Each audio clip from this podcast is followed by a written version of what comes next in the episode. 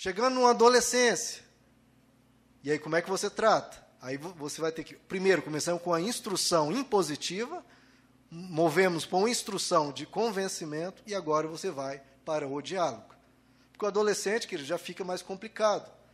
Claro, em todas as idades você anda por todos esses instrumentos. Mas no adolescente você vai ter que ter mais diálogo ainda.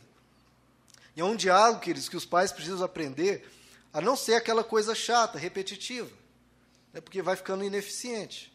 Você tem que abordar de formas diferentes, porque se você foi na, no diálogo, numa certa direção, não deu certo, bateu na parede, tenta mudar um pouco a abordagem. Nós temos que ter a sabedoria da serpente. Não deu certo de uma forma, em vez de ficar tentando bater daquele lado, tenta outros contornos, tenta outras aproximações. E também, com o adolescente, tente não tratar apenas das consequências, aquilo que ele está fazendo no momento. Ele pode estar fazendo coisa terrível, né? pode estar tendo uma, uma questão de drogas, de alcoolismo. Então, às vezes, não é aquela a consequência, o efeito que você tem que tratar. Às vezes, você tem que causa, tratar da causa. Por que, que ele foi buscar aquilo? Por que, que ele caiu nessa? Se todo mundo sabe que droga, que alcoolismo é mal. Porque às vezes é uma questão de carência, questão de vazio, questão de não, se estar, não estar satisfeito com o que está acontecendo em casa, pode ser fruto de uma solidão. A pessoa se sente muito, muito, muito sozinha e acaba caindo numa dessas. Então, às vezes, é importante tratar a causa, em vez de ficar tratando somente da consequência. Então, você conversar com o adolescente o que, que ele está sentindo. Conversar sobre a alma, para que ele se abra, para que ele converse e exponha né, os dilemas dele, as carências dele, que o levaram a procurar isso que, que é ruim. Que todo mundo sabe que é ruim e ele foi buscar por causa de uma carência. Tudo começa, queridos, com uma inquietação, com um vazio. E é disso que precisamos tratar. Não adianta reprimir o efeito, sem tratar da causa. Agora, tratando aqui dos filhos, de todas as faixas etárias. Quando vem um determinado mal, queridos, nós temos que aprender a cortar o mal. Temos que usar a pedagogia divina. Como é que Deus nos trata? A nós que somos filhos dele. Se nós fazemos algo correto, Deus nos defende. Se nós fazemos algo errado, ele nos deixa saber e nos repreende. Então temos que ter o cuidado de jamais dar guarida ao erro. Se um professor fala, olha, o seu filho está tendo um comportamento tal, Muitos pais hoje fazem isso, repreendem o professor. Ah, você que não está olhando direito, você que não está sabendo organizar a sua sala, ou então são esses amiguinhos aí, eu vou mudar de, de escola. Não, você tem que tratar da questão com o seu filho. Não dê guarida ao erro. Mesmo que a situação, a professora não tenha tanta sabedoria, ou os, os amigos não sejam tão bons, você tem que preparar o seu filho para saber lidar com a vida nessa situação. Ou seu filho vai sempre ter as melhores amizades, as melhores autoridades? Não. É naquele ambiente, às vezes, não o ideal, que você tem que ensinar ele a tratar da vida. Porque a vida não é perfeita. A vida tem dificuldades, tem amizades ruins, tem pessoas ruins ao redor. E você, nesse ambiente, tem que ensinar o seu filho a lidar. Porque se num ambiente que não é propício ele se corrompe, ele vai se corromper algum dia.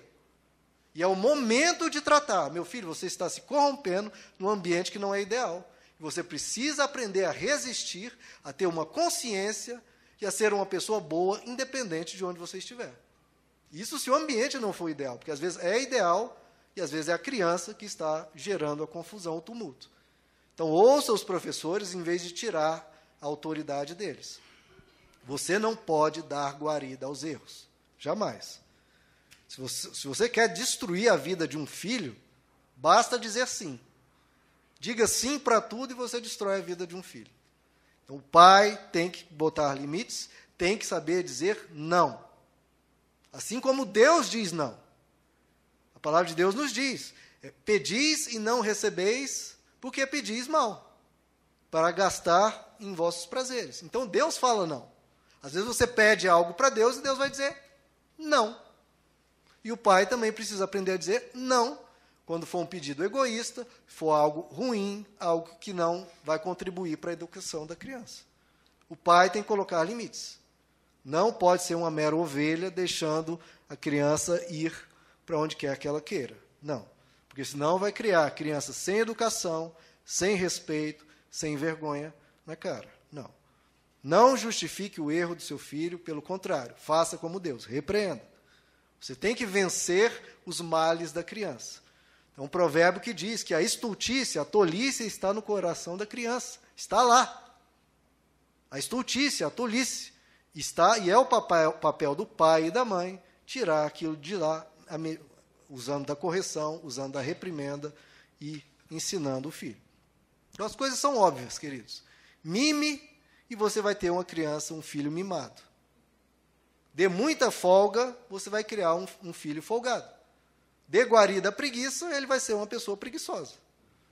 Agora, não dê guarida a nada disso e dê responsabilidades. Vai se tornar uma pessoa responsável. Muito vem de berço, como é dito. Né? E diante de, dos males, diante de, uma, de um comportamento inadequado, queridos, cabe ao pai agir. Você tem que cortar o mal pela raiz enquanto é tempo. Porque quando chega uma determinada idade, vai ficando cada vez mais difícil corrigir. Então, enquanto é algo novo, enquanto é algo não enraizado, quanto antes, melhor. É como um câncer. Quanto antes você descobrir, quanto antes tratar, melhor, porque depois vai ficar difícil. Então, corte na carne, queridos. Corte onde dói. Diante de um comportamento inadequado, corte. Haja com força para ela, a, a criança aprender, o filho aprender que as atitudes geram consequências. Porque se ela não aprender isso, queridos, na segurança do lar, ela vai se deparar lá fora, na vida, onde não se tem misericórdia. Onde não se tem misericórdia, onde vão atropelar, onde vão passar por cima e onde ela vai ser esmagada.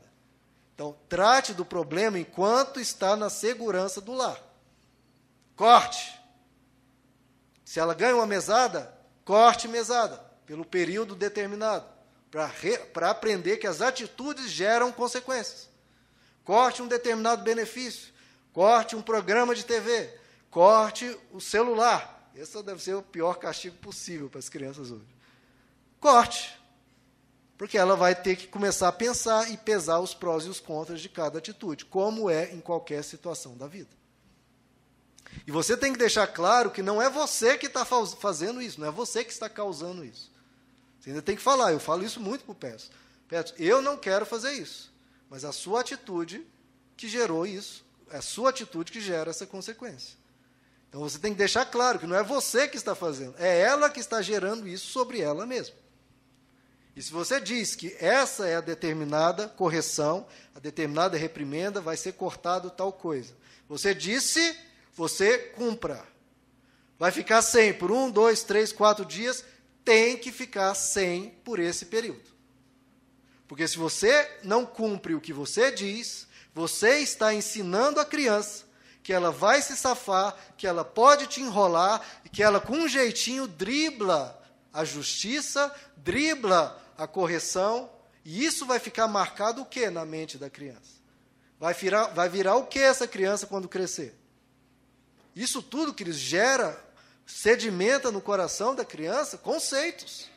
Sedimenta no coração, na mente da criança, uma forma de enxergar a vida, enxergar o mundo.